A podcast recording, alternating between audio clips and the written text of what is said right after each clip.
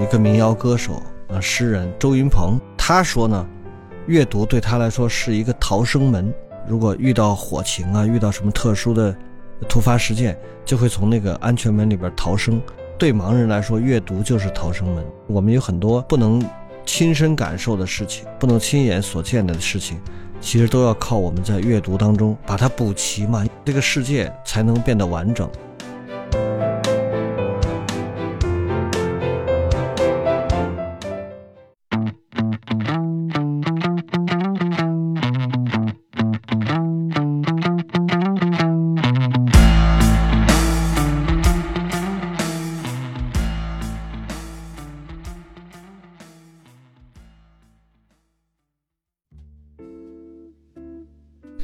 家好，您现在收听的是中国盲文图书馆播客节目《第二视觉》，我是小五。这是一档关于盲人生活文化的播客节目，希望你能够在这档播客当中了解到以往你不常关注的群体以及他们的那些事。如果喜欢我们的话，您可以订阅中国盲文图书馆微信公众号，登录中国盲人协会网站或喜马拉雅、小宇宙、苹果播客搜索“第二视觉”收听我们的节目。也很欢迎您在留言区告诉我们您的想法和意见。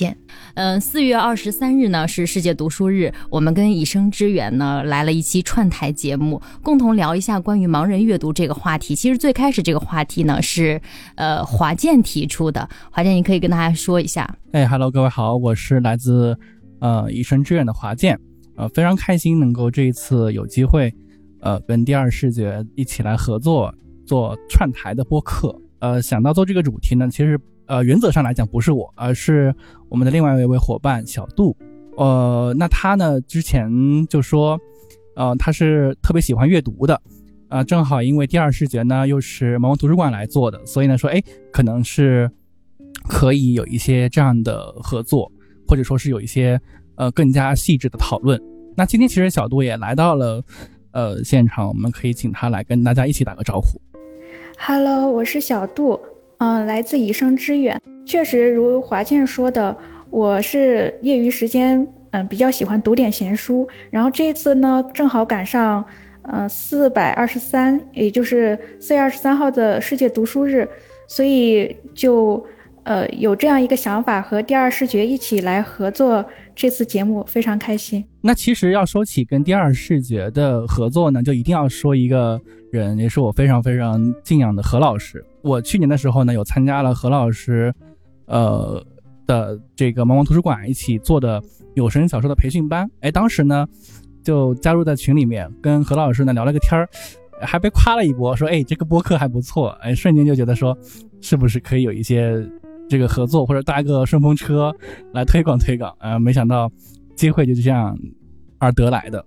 从播客角度来讲，我们其实开播好像比以声之远还略微晚一些，是吧？嗯，你们更早一些。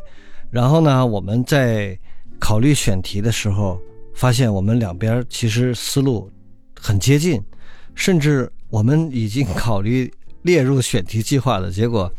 呃，那个发现以生之远已经提前做了啊，我还说，哎，这这些人挺厉害，这是哪波人？因为之前不认识嘛。我说我们想到的，他们也想到，而且比我们动作还快。嗯啊，然后我就后来关注了一下以生之远，发现他们做的节目其实真的跟我们虽然角度不太一样，就切入的点不太一样，但是基本上也是关注就视障呃这些事儿，我觉得还是挺好。我们今天很高兴能一起聊聊。这个关于读书的事儿，因为我们图书馆每年四月二十三号都会做一些那个阅读推广的活动，呃，图书馆嘛，就是本身盲人阅读推广就是图书馆分内职责，然后加上我们这些年其实也在全国各地，就关于阅读推广的工作，其实也做了不少，也有一些体会，一会儿。咱们大家一起分享一下。关于阅读的话，我们之前也做过类似的节目，是吧，何老师？我们也录了大概有两期吧，两期吧，就是可能更偏重于阅读的，对我们那时候可能更偏重于阅读的工具怎么使用，或者说阅读方法改变的这个历程。嗯，关于阅读的工具或者是阅读的媒介，我们之前说到，在盲人阅读当中，其实大家现在阅读的媒介或者工具主要是哪些方面呢？简单说吧，就是，呃，两个通道，我们传统的说叫触觉通道和听觉通道，因为，呃，从这两个通道来说，盲文，然后就是有声书。当然，有声书里面呢，呃，一方面是人读的这个有声书，一方面呢就是呃这种电子书的阅读，用这个 TTS 阅读，呃，工具就很多了，有听有声书的那个 APP 也很多，然后。呃，加上那个阅读电子文本的 A P P 也有不少，手机啊、电脑啊、听书机啊也都可以用。嗯，另外一个就是，呃，其实我们一直忽略了一个，就是我们盲人群体当中，其实真正全盲的大概占三分之一左右，然后剩下的全是不同程度的低视力。如果按照一二三四级来看，其实有很多三级和四级的。朋友都是可以阅读大字本的，甚至有些四级的朋友连那个不太大的字他们也能阅读。算上大字本的话，基本上就这些。嗯，那其实这些不同的媒介，我理解的或者是我接触到、了解到的，就是其实我们不是说，哎，我今天只用这一种方式，其实是有一个就是穿插交互，不同的阅读方式有它的适用场景。包括那天我们去先期沟通的时候，呃，华健啊、小度啊，跟何老师聊的时候，发现，呃，尤其是小度，小度的阅读量非常的大。小度也可以给我们说一下，平常阅读大概是一个用什么样的方式，或者是喜欢看什么东西？嗯，我平时一般阅读就是用电子书，嗯，像我现在用的最多的，呃，A P P 是微信读书，嗯，在我们盲人伙伴里面有。大家就是多数人都用这款 A P P，它无障碍支持的比较好。华健呢？华健是爱读书的人吗？我在我们之前的那一期已经暴露了，我是不爱读书的人。呃，我算得上是一个爱读书的人，但是我是一个看书，就换个角度来讲，我我我其实挺有限制的。我自己会比较喜欢看推理小说，啊，那软件跟跟小度差不多，最多加一个 Kindle，呃，比如说像那个阿加莎呀。包括像这个国内的话，呃，比如说紫禁城，嗯，再比如说周浩辉，啊，当然可能还会看一些，呃，就是根据现实改编而来的这种故事，比如说那个法医秦明，呃，再比如说九滴水，就是我会比较喜欢看这样的书，就是限制性感觉挺大的。呃，我我记得特别清楚，就是我之前有看过一套书，这套书我相信很多人都特别熟，就是呃心理罪。哦，当时，呃，看这本书，整套书嘛，大概有六本，我用了两天一夜看完的，三十六个小时里头只睡了六个小时吧。我天，那本书大概多少字？每本书差不多二十多万吧。哇，一百多万字，相当于三十六小时就把它看完了。没错。我当时我父母就特别不能理解，说你疯了吧？就是整个晚上都不睡觉看书。但是我真的是没法，就太好看，太好看了。那你能记住吗？读这么快，就是能记得住吗？就是一些细节，过了一段时间之后还能回忆起来吗？呃，我一般是这样，我我可能有两种方式去记，一种方式是我会看的时候把语音库调慢一点，那前提是这本书我真的很喜欢，就会听它的一些细节描述啊，包括它的一些呃这个。呃，作案手法等等等等，包括破案思路，我会就是比较认真的去听。呃，那如果我觉得这本书是值得我回味的，我可能还会去就是第二次看。哇，所以还是或多或少能记住一些。我以前看过那个，就是嗯，八十年代有个写诗的诗人叫顾城，后来不是在新西兰那个激流岛，嗯，就是自自杀了嘛。就是他死后呢，他爸爸。写文章回忆他，就是顾城其实是一个天才。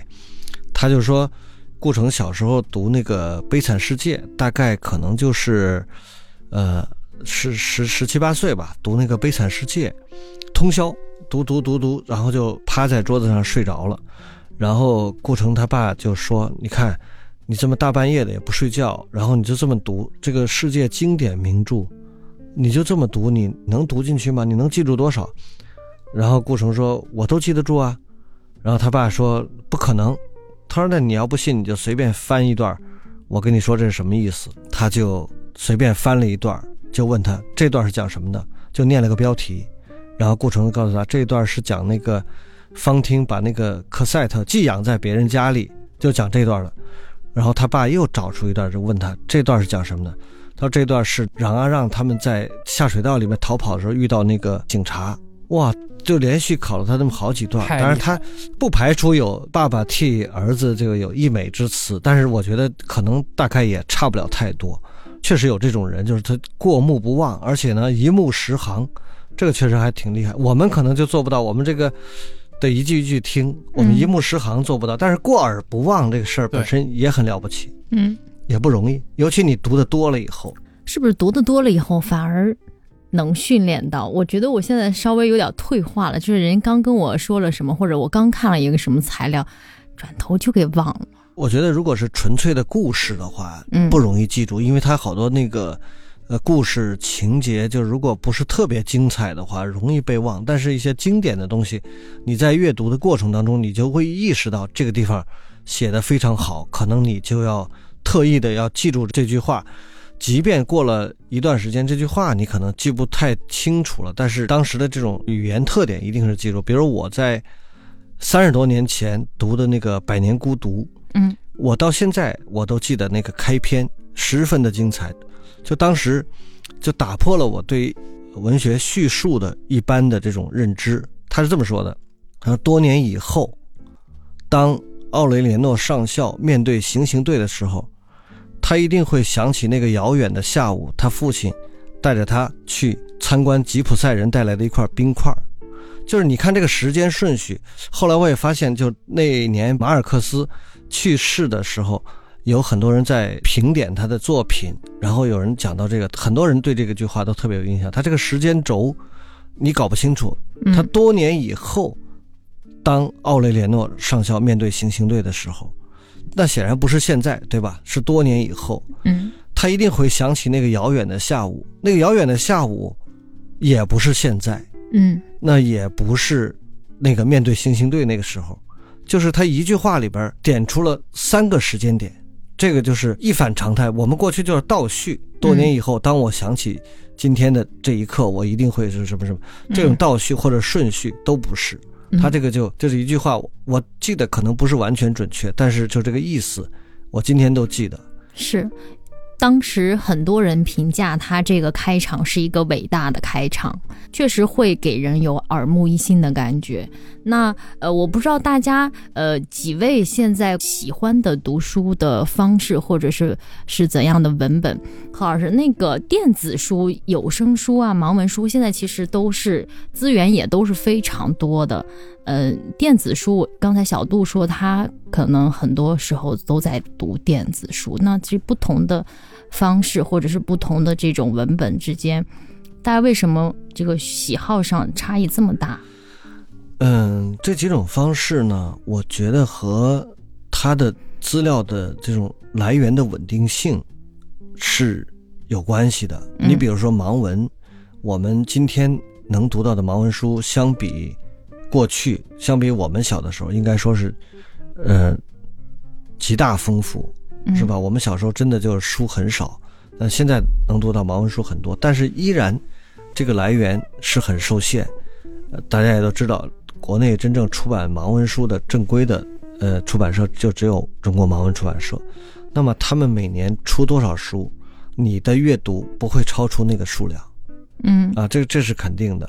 然后你的这个书的来源会受到这个限制。他们在出书的时候，他们当然会考虑很多，比如优先保障的这个教材呀，这个教育类的呀，职业提升的呀，这方面一定是会被呃优先保障的。然后再有就是主题出版啊，比如说建党百年系列的，这些也都是那么必须要做的。那么剩下的出版资源给到我们这些，比如还有音乐类的，啊，还有这个呃其他读物，然后比如说英语呀、或者什么，然后才是那些社会读物，就是大家每一个人都可以读的那些书。前面那些书都是只限定于某一类读者，那么大众都要看的那些书，可能恰恰是优先级比较低的，所以你你会觉得，哎呀，这个书不够看的。像有声书呢，其实也面临这样的问题。有声书的话，如果你不刷会员的话，起码买个会员或者是什么荔枝啊、蜻蜓中文在线之类，你要买会员嗯可能会得到多一些。如果你就是看免费的书的话，首先优质，然后又是内容和制作都很优质的书，其实并不是特别容易找到。电子文本这个书呢，从某种意义上来讲，从呃现在的版权法、著作权法看的，电子文本其实还是擦边儿的。那么除了像微信读书这样，它是有明显这种授权的，就都是经过正式授权的这种以外，那么其他的这个电子 Kindle 当然也是，Kindle 其实是是还要花钱买的。嗯那然后对其他的这个来源呢就很不确定嗯，啊，就很不确定。小杜，你说你都是在用呃看电子书，你是怎么找？好找吗？现在资源，你读那么多那么大量的书，嗯，我觉得，呃，就是我之所以会用微信读书，其中一个原因就是它的出版书品类非常丰富。因为我现在的阅读主要是以出版书为主，呃，我跟华健一样喜欢读推理小说，像比如说国外的阿加莎和东野圭吾，也就是我们说的畅销君啊，嗯嗯，然后我我也特别喜欢读就非虚构文学，就是这两年不要流行非虚构写作嘛。呃，上海译文也有一个译文纪实系列，是我最喜欢的一个品牌，就非虚构品牌。像他出了很多彼得海斯勒呀，啊、还有就是包括我们国内就是写特稿的园林他们的那些书，呃，像这些书其实它因为是呃属于出版书品类，像微信读书的话，它一般像这种都是它能保证是正版授权，嗯，这样子的话，它无论是在质量上，还是它就至少你不会读到盗版书，在质量上呀，它都是有保证的。嗯，而且微读，比如说我们可以用呃阅读时长可以换书币，可以用书币去兑换，实在不行用钱买也花不了太多钱，所以这这就是我选择微读的原因。你选择那个微读的话，你是用 TTS 读呢，还是用它那个 AI 的语音读嗯，就是用苹果旁白。啊？那对，那就是用那个 TTS 的。其实那个 AI 语音其实也挺好的，但是可能还是听习惯了，是吧？对我听不太习惯它那个语音库，我总觉得有点失真，不像嗯讯飞的那样自然。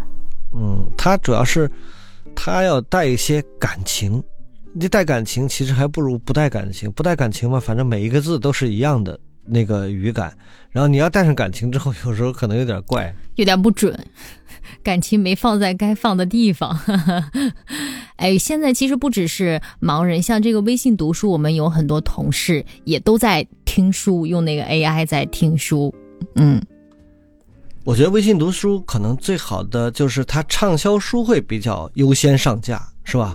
哎，对对对，嗯新书上了还是比较快的。对我刚刚想说的是，我为什么不用就是它的这个 AI 语音库去朗读？其实还有一个原因是，我觉得它因为是带情感的，其实会影响到我自己对于这本书或者对于某一段文本的理解。就是我觉得不带感情的去看和朗读，因为我们只能通过朗读去听嘛。就是我觉得，就是听那些不带感情的这个东西，它其实是什么呢？是理，就是我我们是自己去理解，而不是被带着那种呃包袱的去理解。对，所以这也是我为什么不太用 AI 的原因。嗯，对，这个也是。其实，在阅读的过程中，我们已经习惯了自行去赋予文字情感。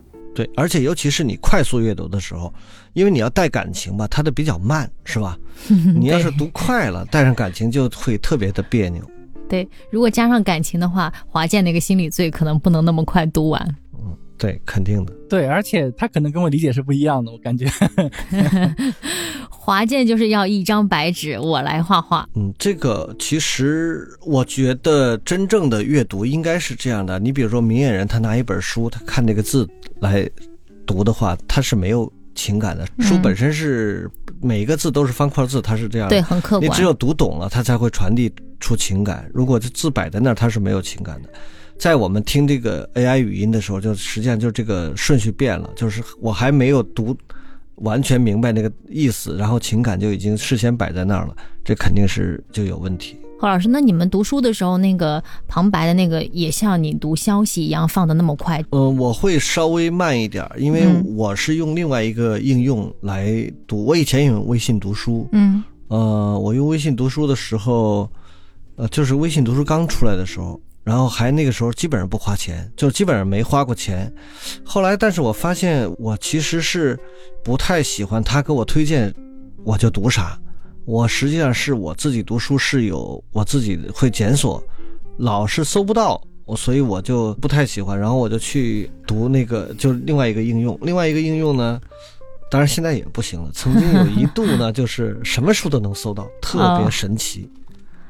之前你推荐过那个，嗯嗯，呃，我之前也介绍一些大家的阅读方式啊，或者是你们读评的方式给我的朋友或者周围的人去介绍，大家都。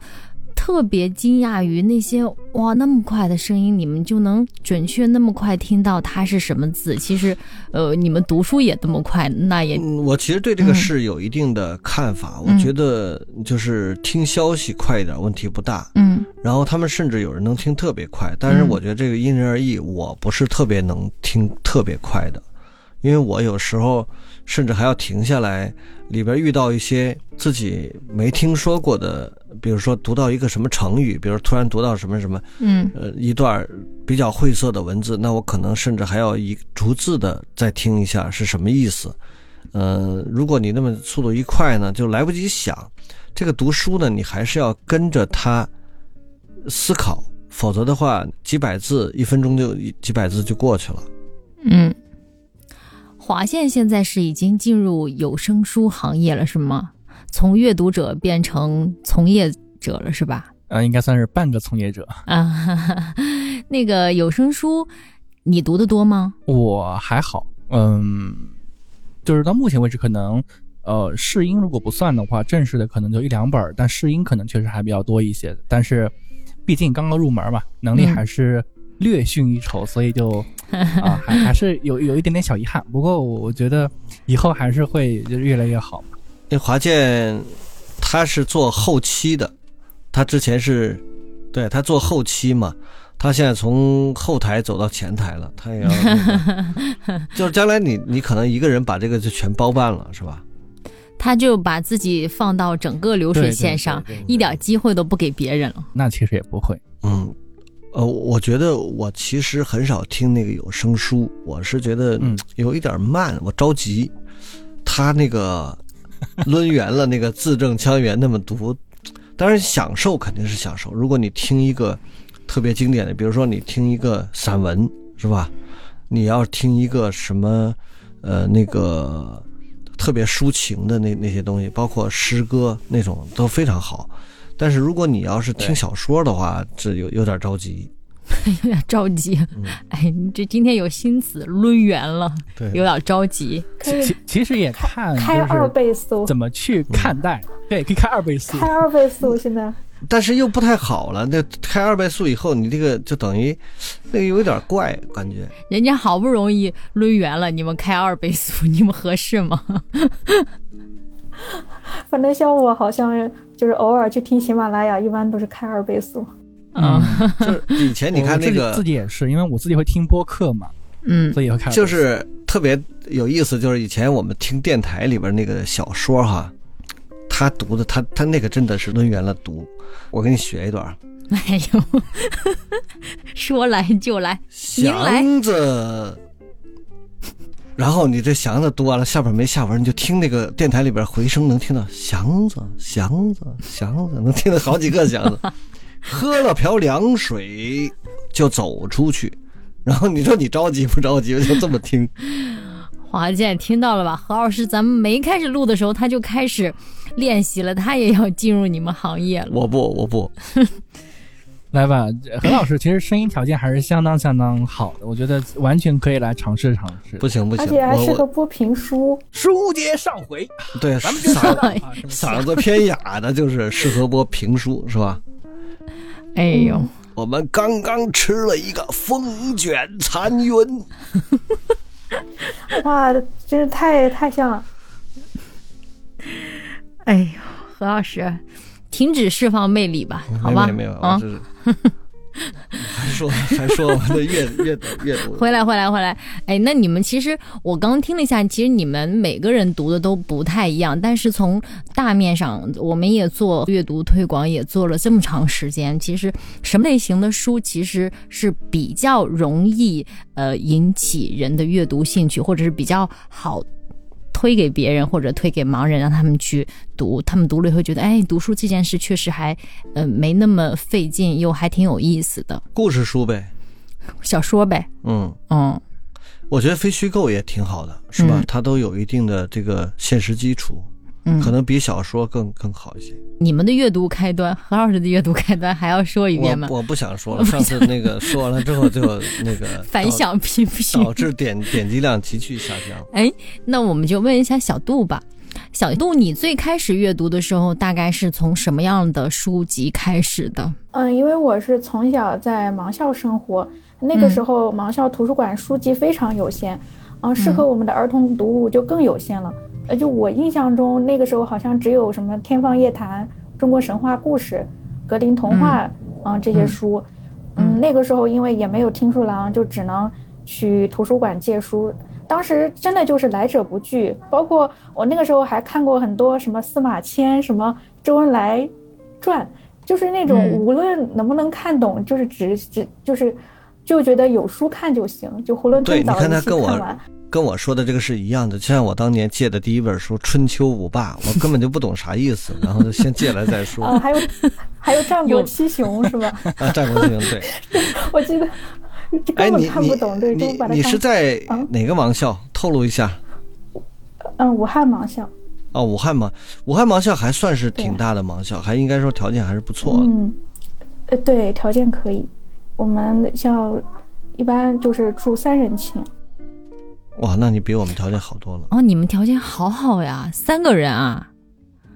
啊，你不是我们上大学的时候都还是六个人。对那个时候就是有 那个时候就是有什么看什么，就觉得嗯还是就是特别想看书，但是却不够，而且很多因为都是呃我们那个年纪看不懂的，但是其实阅读习惯确实是那个时候是保持下来了。后来嗯到了高中以后，接触了听书郎，就呃彻底转变了阅读方式。就因为电子书它我能获取的资源会更多，所以呃就从小说一直最后，然后看到社科，嗯，就是非虚构类，就从虚构到非虚构吧，这就是我的阅读经历。哎，那你摸盲文的速度怎么样？嗯，我觉得在盲人群体中算是比较快的。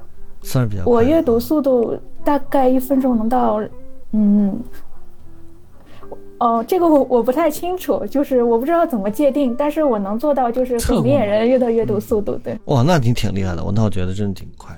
这么快？那何老师，啊哦他比你呢不是他们的眼睛的阅读速度，而是他们啊读的，就是平时读读的那个，对我也可以达到他们那个速度。嗯，就是说，基本上能你的盲文阅呃那个摸读已经能能支撑你把嘴发挥到极限，是吧？嗯，对。那挺快的，那确实比我摸得快。但是我现在还是觉得读盲文书其实挺累的，我不知道为什么，可能是习惯了读电子书吧。现在就除了专业书以外，其他看盲文书看几页就觉得，嗯，是的，是的，是很嗯累，很疲劳因为首先你要手摸，然后你还要脑子里想，对吧？就是它，它不像有声书听，你不用不用想，人家听你进耳朵你就听懂了。我们边摸还要边想，因为你，你你在盲文，小五可能不知道，盲文它是个拼音，它其嗯实没有字义。嗯那个理解那个字义的话，全要看上下文来理解。嗯然后他那个摸读的姿势本身也很累，就是说你要不然就正襟危坐，把书放在腿上这么一，要不然就放在桌子上。嗯它不像那个听书，你可以走着听、躺着听、坐着听、站着听，它怎么听都行，是吧？那这个盲文八叉嘛，对它就不行，盲文盲文也可以躺着摸，但是你把书 把书放在肚子上，是吧？我们我们以前都是这样，睡睡睡不着，然后躺下，然后把书放在肚子上摸。I'm just a And love is a riddle, I don't know where to go. Can do it alone, I've tried, and I don't know why.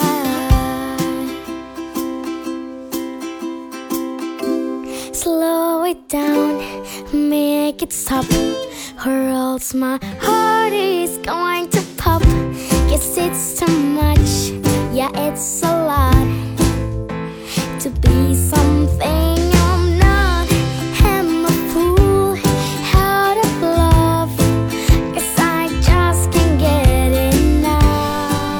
想问一下，我在咱们图书馆看到那个盲文书，那个凸点还确实是挺凸的。那那可不是吗？这要不凸怎么摸呀？但是我想知道，如果阅读的太多的话，会不会手有点难受啊？呃，那不会，因为我们其实更担心的是那个点儿不凸了摸不出来。哦，哎，我这样说会不会很招人烦？你是说，你是说那个点儿会硌手拉手是吗？是呀啊，，那没有，那个点儿它是圆的，它也不是尖的。但是但是如果你真的要读很多很多，你一直连续连续连续连续也不会吗？那你要问小杜摸了这么多盲文书，有没有把他的纤纤细手摸摸出点什么老茧之类的？会吗？呃，这个倒不会。哦，嗯，而且我们其实更希望是读到新书，新书对于我们来说阅读是最轻松的。哦，像那种比如说已经被呃摸的有点平了了很多很多次的书，一个基本上对对就真的很吃力啊，哦就还要去猜。特别是被那个盲文阅读水平不高的人摸过，然后一个 一个点上反复的摸，哎，这个拼来拼去，然后一呲楞呲楞在这上面反复摸，摸完了你的这个点儿少一层。对对对，太形象了。何老师真是，哎，这期何老师又开挂了。不是，我们这都是有有亲身的经历，因为你要跟其跟你聊这个，你肯定不知道，因为你没有摸过。我们小时候普遍不像现在这么暖和，冬天暖气给的这么足，嗯，还要有不能低于十六度。我们小时候可没有这个，有时候一一冷起来，那个手啊，就就是摸不出来，就特别手又又冷啊，那个纸也是凉的，然后你就很很吃力，对对。对很吃力。你们南方可能会更加那个明显。嗯对对对，我们我我这个印象特别深刻特别深，，因为对，因为我我们那个语文课会读大量的课文嘛，那当时候天冷，就经常就摸不清楚，就不知道要怎么读，因为语文课它不仅要摸，还要读出来，每个人接龙读读一小段儿。然后那时候就感觉说，哎，这个天气冷，手冷就是一个末日，但是我们也有解决方法，比如说，呃，可以两个手放在一起搓，把它搓热了，或者把它捂热了，然后再来读，可能也会好很多。对你搓热了之后，一气儿能读五行，读五行之后又凉了。我记得我们那个时候，呃，临近寒假的期末考试，就是考试的时候都会带一个暖宝，不然就根本就没办法读卷子的。哦，那是挺厉害的。那边特别特别冷，或者是戴那种手套，就是那种半截儿手套，那种手套就是把那个指尖儿露出来的那种。那也冷，其实。哎呀，那你要这样说的话，其实其实其实冷的时候也不只是摸毛问冷，写字也冷。啊，对，那倒也是，反正只要是把手拿出来就，它就得冷。对，好像小的时候真的好冷，但是我现在就没有这种觉得特别冷，冷的伸不出手写字的这种这种这种当然经验了，了。我觉得现在北方的话，暖气嗯都是有有固定温度的，你太低了肯定不行。嗯然后我们小时候那个暖气真的不行。我有一年冬天去那个南京还是上海，好像是南京，就是哎呀冷的，就是有些任务还要在笔记本上写写东西，然后敲键盘也觉得很冷。对对对对对，然后关键是那个酒店本身是有空调的，它那空调也不管用，开吧全是自然风，那就更冷，我就把干脆把它关上。但是我觉得这都能忍受，你知道什么最不能忍受的吗？我我也想那个慰问一下你们这个南方冬天的那个马桶圈，你觉得冷吗？马桶圈上面可以放东西呀、不是，酒店哪有东西啊？哦，对对对，然后哎呀，我觉得太冷了，想想我都觉得坐下。去之后，你真的瞬间感觉啊，对，确实确实，哎呦。呃，刚才何老师、小杜还有华健分享他们这个阅读，我听来听去，其实大家看这个文学类还真的是偏多。嗯，是的，因为我我是觉得我自己的观察，盲人好像天然就更容易亲近这个文学、音乐这些虚无缥缈的东西。他们可能因为我们现实中能抓住的东西实在是太少了，所以我们更偏向于这精神世界。就是你看很多盲人非常喜欢音乐，然后在我们中国盲协下面有两个专业委员会，一个是音乐艺术委员会，一个是文学委员会。这两个委员会都空前的活跃，每个月甚至每周都有人申请加入，然后每天那个群里边热火朝天，都在呃交流自己的音乐，然后分享自己的作品。我觉得真的是，呃，不能说水平有多高，但是这群人是音乐和文学的这种忠实的粉丝。文学当中可能一定会建构那个文学当中的一个。呃，空间或者是一个世界。如果是何老师从一开始他就是全盲的话，他其实对于外部世界的客观的样子到底是什么样的没有概念。他是不是其实也会从文学的这个文本当中、故事当中，或者是他构建的这个空间当中去获取一些现实的这种参照？也会有这样的情况吧？我觉得肯定会。一会儿我们，因为我还是。呃，有一点势力，然后华健和小杜其实都可以聊聊这个话题，我觉得挺重要的。我同学叫周云鹏，一个民谣歌手啊，诗人，他说呢，阅读对他来说是一个逃生门。他说，就像我们每一个大楼里边都有这个，如果遇到火情啊，遇到什么特殊的突发事件，就会从那个安全门里边逃生。他说，对盲人来说，阅读就是逃生门。我觉得还是蛮有道理的，就是我们有很多。不能亲身感受的事情，不能亲眼所见的事情，其实都要靠我们在阅读当中，呃，这个把它补齐嘛。因为这个世界才能变得完整。大家传统认为我们看不见，所以我们的世界肯定也是残缺的。因为只有声音的世界肯定是不完整的。但事实上，你会发现，你跟盲人交流，跟他们聊天，他们什么都懂，什么都知道，啊，并不显得好像，呃，很封闭。这些其实。一方面是跟人交流得来的，另一方面其实也是跟阅读有关，非常大的关系。嗯，我是觉得阅读它更多的其实是一种开阔眼界。我为什么会有这个强烈的危机感？其实是我之前遇到过这样的一个一些事儿。呃，因为我我自己除了阅读以外呢，我也是一个体育迷嘛。那时候我就听很多人家说那些术语，我听不懂，然后我我就感觉我就是融入不了大家的那个圈子里去。怎么办呢？我就只能去找相关的材料或者找书去看。那看了之后，我发现，哎，我似乎能够跟大家有话题可聊了，能够融入到大家这个圈子里去了。那可能对我来讲，它就是一个开阔眼界，呃，或者说，哎，它可能是我跟更多人交流的呃一种一种方式吧。因为我懂了它相关的内容和知识，扩充了我的这个，人家说肚子嘛，对不对？这肚子里有有沫了嘛，对不对？我觉得是这样的一个感受吧。嗯，对，因为我之前这两天我们也在给一个腾讯研究院他们拍的一个关于信息无障碍的一个视频做这个无障碍解说脚本的这个，里面采访到一位老师，何老师也认识，就是周彤老师。别人就问到他说：“呃，你对颜色你看不到，你是怎么？”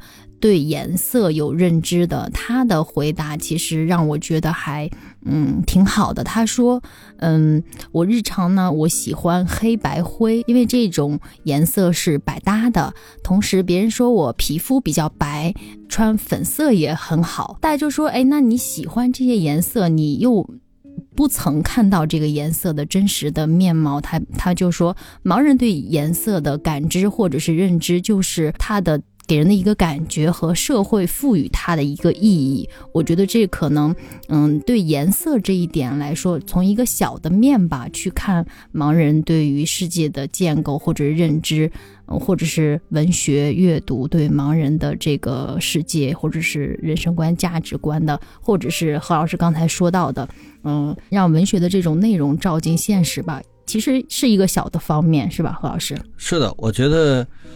颜色相对来说还是比较简单，嗯，就容易对应在现实里边。比如你在某个小说里面听到谁穿的一身黑色，然后显得很，呃，很酷，是吧？嗯，然后他通过你对这个人物形象的刻画，会把他穿的这身这个黑衣服，呃，这个黑裤子，就这种一呃一身黑色的这种装扮。你会形成一个固化的印象，你觉得哎，这个人很对我的胃口，将来我也穿着一身黑。但实际上，这种简单对应在颜色上或许还可以，但是在更多的生活场景中可能就比较难。嗯比如举个最简单的例子，我我经常有有一些明眼人那个朋友哈，特别是男的，这个这这些人呢，开始呢大家不熟悉都很客气啊，跟我觉得跟你聊聊聊聊到那个最后聊成兄弟了，嗯就会问你一个问题，哎，说哥们儿，我问你一个问题，你别介意啊。我说，哎，问吧，有啥可介意的？他说，说你怎么判断这姑娘漂亮不漂亮？就问我这种问题，我觉得还真的问到了点儿上。我其实这个我还能看见一点吧，起码我会觉得身高我能看到，然后这个长头发、短头发能看到，然后其他的五官就就不是能能看清楚了。如果非要能看清楚，可能人家女生也不干，就离得得特别近，然后所以就我说只能是大概，大概大概，剩下的事儿交给感觉。怎么感觉呢？相由心生，是吧？你总是，呃，还是多少嗯有一点感觉，但是真的不准。你可能嗯呃容易把一个呃容貌一般的人呃误认为一个大美女，同样也会把一个确实颜值很高的你认为可能一般般，这这这都难免。但是好在。呃，现实生活中也不需要你经常做出这些判断，心里默默判断一下就算了。呃，我但我会找别人求证一下，我就特关心小杜。那像你们女生是不是也有这种？男生华健肯定跟我一样，就就不用说了，肯定也也想，哎，今天来一个小姐姐跟你那个有有些什么什么呃交往，然后转头就问刚才那姑娘行吗？长得怎么样？呃，那个小杜，那你们女生也会关心这个吗？这应该不分男女吧？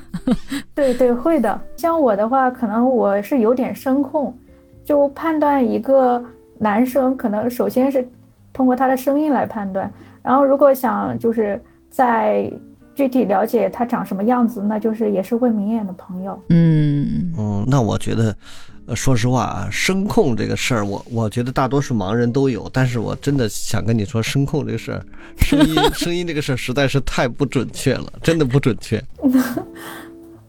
对，可能就是一一听到好听的声音就，就是就是第一反应就会产生一些好感，确实是这样。那是那是肯定的。这其实也不分盲人或者是明眼人，声音好听确实非常的加分，真的是嗯非常加分。但是我觉得，如果说大家都声音一般，颜值很高，这种人我见很多。嗯，说声音特别难听，但是颜值非常高，比如说那个张某之，是吧？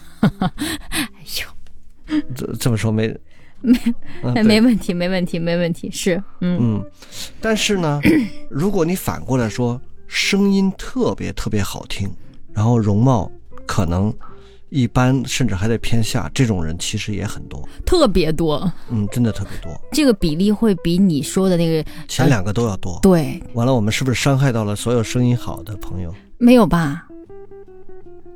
谁会觉得自己声音特别好听，但是长得不好看？每个人都觉得自己长得很好看呀，嗯，那就好。会吗？会的话就剪掉，没事儿。嗯不会，应该不会。我们其实可以有一点儿，是吧？有一点儿这个个性。嗯，对呀、其实我觉得长相这个事儿，每个人喜欢的美的标准嘛，多多种多样的。哎，嗯你说到这儿，我就嗯想起来，我小时候看的那个书里边的描写，漂亮姑娘，要是放在今天这个角度来讲，是不是还漂亮，我就不知道了。但是我你说一下，一定很土，你就是说一下，双眼皮儿、大眼睛、高鼻梁，这是五官上的一个嗯，标配，标标配。对，嗯然后瓜子儿脸是脸型，是吧？嗯，然后呢，就是梳着那个又粗又长的辫子。啊，辫子不行了，辫辫子现在不行了，是吧？对，哎但是现在有一种特别，就是大家说的，呃呃，审美上特别高级的脸叫鲶鱼系。呃，我给你们说一下这个鲶鱼系吧。这个对，愿闻其详。嗯，鲶鱼系呢，它的脸就是没有那么明艳，不是像那种特别大的那种明星一样，就特别明艳，就眼睛啊、高鼻梁啊这种标准的。它是嗯，整体上是呃眼距没有那么近。它是稍微有一点点的距离的，鼻子也不一定那么挺，但是看起来给人一种很舒服、很高级的感觉。线条柔和，嗯对这种鲶鱼系的这种女生呢，嗯，模特、超模里面非常的多。何老师，你听过鲶鱼系吗？真的没有。嗯，好，给你，终于有你不知道的。我我这方面我我我懂得很少。可能我说的不准，没事儿。我们的听众听到了以后，那你要给小度也发个福利，要描述一下男生，你要觉得现在流行的是什么样的？男生啊。嗯，男生我也其实我很关注女生，我不太关注男生。但是男生前面一段时间，就是在二零二零年之前吧，因为韩流的这种潮流特别，嗯，在中国很盛行，然后。男生就特别的女性化，然后出来以后都是那种一定头发是有造型的，一定可能中国的明星也不是呃黑头发，都是黄头发或者浅色的头发，一定化妆。男生可能都上下眼线都要画到的这种程度。但是近一段时间，我感觉从去年到今年，这种嗯硬朗的这种阳刚的这种风气又又又起来了。对对对对，哎，以前那个。就是，我就特别不能接受以前那个。我觉得，我本身很喜欢女生，就是很漂亮的女生，也觉得我觉得看着让人特别的舒服。男生突然间。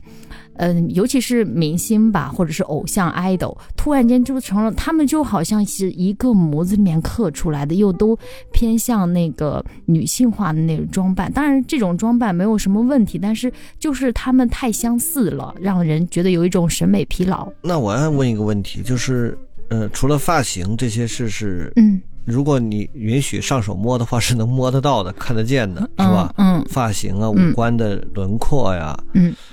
那这个眼神在这个里面，如果你觉得这个脸，如果假如说满分是一百分的话，嗯，眼神的这个比例有多重？眼神的比例非常重，就是不是眼睛的大小，是眼神，就是。眼神清澈，那个经经常讲嘛，对对对，讲男生这个男生就是很单纯，就眼神清澈，嗯，是吧？这种眼神清澈的话，就你他一上来就给你一种好感，就是你感到他他无论他帅或者是不帅，就是五官怎么样，他都是一个好人，让你愿意去接近他，并且眼神清澈，我觉得一般都跟帅哥匹配。对，是是啊，没错。那你要是说女生的，形容眼神应该是什么？眼神，女生的眼神，眼神迷离，迷离，迷离不行吧？迷离应该不行，迷就是可能，呃，有的人的眼神会看起来比较犀利，或者是凶悍。这种眼神在女生身上，凶悍，女生很凶悍，有有有会有这样的，也有会有有这样的比例，但是大部分是冷傲，嗯，冷啊，嗯，还有是就是。眼神清澈，我可能我觉得，呃，更直白一点，就是你看到他的时候，你觉得他的眼睛非常的亮，嗯，就像小孩子的眼睛一样那种感觉，嗯，我觉得我这个描述可能比较贴切，嗯。说来说去，其实还是。你说这个人的气质和读书到底有没有关系？有关系，是吧？有关系。所以他们讲的叫知性美女，是吧？是的，是的，就是气质会完全的不一样。气质，我觉得还有一个就是气场。你坐在那的时候，如果是嗯爱读书的人，他好像确实是不太一样。我一直在想着我自己，因为读的书比较少吧，但是在讲话的过程当中，也觉得自己可能在这个语言连贯性啊、逻辑性啊有一些问题。就是我认为，就是你每读过的一本书，都会体现在你未来，嗯，传递出的，例如说出的每一句话。那他们俩老读推理的小说，这个体现在哪儿？未来他们可能经常给你下套，说话的时候，逻辑比较缜密吧，撒个谎一下子就被戳穿了，这种。哦，对，有可能。那我再请问一下，你们觉得这种侦探小说或者推理小说可信吗？他有很具体的这种，嗯，就是这种专业的知识的支撑吗？呃，比如说你看那个《法医秦明》和呃安徽有一个鉴定师，一个痕迹鉴定师叫九滴水，他的网名啊叫九滴水，就他们俩的书就是根据真实的案子改编过来的，包括《法医秦明》，秦明也是一个呃法医科的科长，就是他们的书都是根据这些。他们自己经历的东西改变而来的，那么这些东西其实还是比较可信的，嗯，就是你还是会感觉到比较立体的，嗯嗯嗯。但是你说你看，呃，其他的书，你比如看雷米，你看周浩辉，哎，我印象特别深刻，周浩辉有本书，我不知道何老师知不知道啊，叫《邪恶催眠师》，哦，我看到书名，但是我没看过。就是他这本书写到后来，你会发现他其实是有点就是超自然现象的，就是很多东西你在现实生活中其实根本是不会发生的。比如举个例子，我今天呃把小武老师给催眠了，对，然后就是把你催眠之后呢，我可以把你的所有话都套出来，我想问啥你就你就说啥，这种事儿其实是很超自然的一种现象。那其实呃他就违背了现实嘛。催眠没有吗？嗯，像我的话，看推理比较偏重于古典派本格推理，那嗯，这个就主要还是偏重于逻辑演绎，所以可能在现实中，呃，就是嗯。不太能有比较标准的对应，还是更多的是作者的虚构。嗯。倒是有这个一门学科叫犯罪心理学，是的，嗯，嗯。这个是不是跟这个有关系呢？对对，可能也需要修一下这门课，然后再写小说，或者是大概也要有涉猎，然后去写，要不然有点会出现这种漏洞。就是你推理嘛，你要首先合理，嗯是吧？但是你还得合情，嗯如果光合理不合情也也不也也不好看。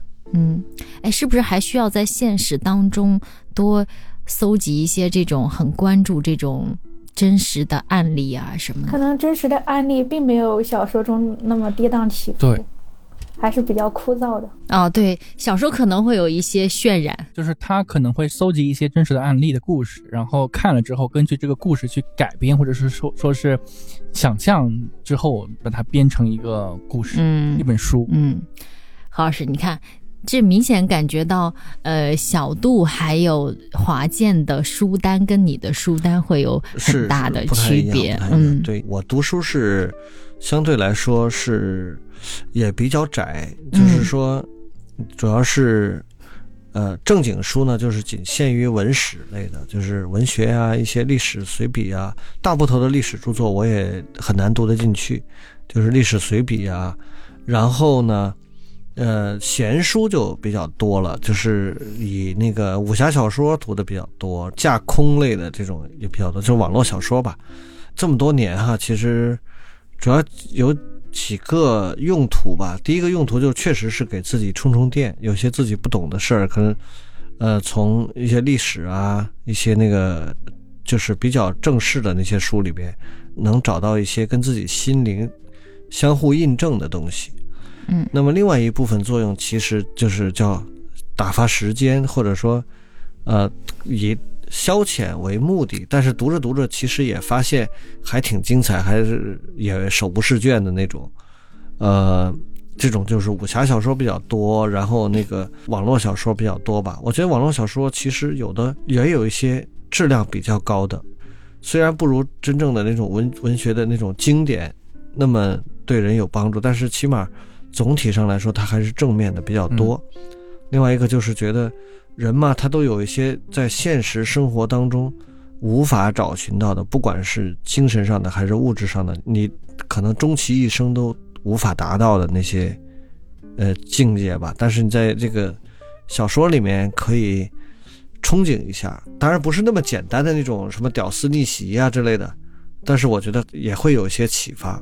嗯嗯嗯，也会有一些启发，特别是那些比较优秀的那些呃网络小说，很多书不厌其烦的都讲的是一个主题，怎么样从一个很平凡的小人物，从最底层，然后如何这个自己不放弃，不同的方向、不同的角度、不同的人物、时间、环境，但是最终其实有一个特别比较永恒的主题，就是我命由我不由天。就这个主题，其实你你想想，有很多小说都是这样，都讲这事儿的。但是这个事儿你听起来它也是不厌其烦。之前我记得小杜问过我们，就是中国盲文出版社，我们在出书的时候，在选题上啊，会考虑到一个什么因素？其实您刚开始的时候说了一点儿，就是整个这个全国就这么一所专门出版盲文图书的出版社，然后每年的出版量是多少呢？是一千种图书。嗯啊、至少前几年是这样的，今年是不是有所调整？我还不太掌握，但是至少前些年都是这样，每年一千种图书。嗯这一千种图书呢，还包括了呃一小部分，比如说一百种、二百种这种一小部分的，就是重印书。什么叫重印书呢？就是说，《平凡的世界》这个上次印刷的已经全部都卖光了，大家嗯还有需要，嗯那么我就还要重新再印一次，这个也算出版，因为你嗯就是等于是第二次印刷了嘛，有的时候甚至还要改改版。那么这是一部分书就占掉了一定额度，再一个就是初中以上的这个教材，呃，九年义务制以上的高中、大学、本科、专科这些教材是呃我们来出。那么这个教材呢，它每年呃不是每年都会改，但是每一段时间就会呃改版，对，然后改版你就要重新做，嗯然后呢课又很多，比如你一个按摩中专的教材，那几十门课；大专教材几十门课，你就这个量就非常的大。嗯，然后它这个出版的资源呢，它要呃权衡它这个能力，当然包括了所有环节，编辑、录入、校对，呃，这个制版、印刷等等，所有这些都算上，它有多大的出书的能力？一千种就基本上就是极限了。嗯那么教材又去掉一部分，还有刚才我说的叫职业教育，比如说按摩师他要提升的，呃，职业技能提升这类的书。再有比如说，还有一些教材教辅，光是教材还不行，还有一些教辅，嗯这些都是要优先保障的。嗯这些都过了以后，那么剩下的资源可以出一些，也不能都出文学书，还得出一点，比如还有一些杂志、期刊，嗯啊，盲人月刊呐、盲童文学呀、这类。那还有一部分就是社会读物，嗯，这这里面包括了音乐呀、呃，乐谱啊，我们出的钢琴乐谱还挺多。嗯然后就是，啊，比如说呃文学书啊，还有一些其他，当然还有说了那个主题出版、党史类的这些，那都是必须要出的。所以，嗯所以你想想，要把这一千种的这个图书要分这么多类，它不像有些专业出版社，比如说人民文学出版社，我就出文学书，嗯是？吧？比如说高等教育出版社，我就出教材，啊，这个，呃，我们这什么都出，所以这样一分的话，每一个类别都得有一点儿，所以就显得每一类都不太多。那盲人会把盲文书买到家里面去，就说我我就像明眼人一样，我有一个书柜，把它收藏起来，会这样吗？呃我相信会有的，因为我们在图书馆开馆的时候接到过有人捐给我们他自己收藏的盲文书。嗯，小杜会会买盲文书吗？嗯，没有买过，之前只买过教材，但在毕业的时候就处理掉了。盲文书真的太厚了盲文。书体积大，嗯然后呢，就是你比如说吧，我以前买过一套《古文观止》，嗯这个《古文观止》呢，好像是十嗯十一二本，我都忘了十几本，反正得十几本。如果是一个名言版的《古文观止》呢，它就是一个比字典还薄一点那么一个相对来说比较厚的砖头厚的书。嗯，呃，那盲文就是十几本儿，而且那个十几本又大又厚。哦，那真的不好放。对，嗯呃，我我自己有过这样的经历。呃，我我之前其实呃读的是专科嘛，因为我是学中医针灸推拿的嘛。那其实平均每一门课它差不多有四本书。毕业之后呢，我确实是没有把那些书给处理掉，我基本上都搬回家了。我记得特别清楚，我那时候搬书就是搬那种麻袋，就是那种麻袋，基本上搬了两个大袋子。然后后来就搬回来了。搬回来之后呢，还寻思着说可能后面要考一些证，考一些证呢可能还用得到。但是呢，最后呢，第一是没考，第二呢，确确实实一直是没有看，就其实还挺占地方的。但是呃，我觉得收藏盲文书对我来讲，其实也是一个很有意思的事情。我觉得就回过头想想，这可能也是一笔财富吧，就是跟别人不一样，很特殊，很很特别嘛，也其实很有意思。这是我打下的江山。呃，如果你要经常拿出来赌一赌，那就更有意义了。嗯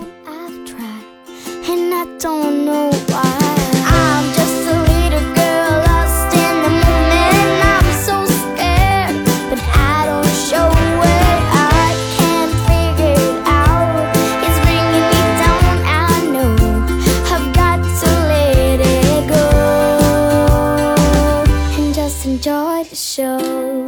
Dum dee dum, da dee. Just enjoy the show. Da dum dee dum, da dee. Just enjoy the show.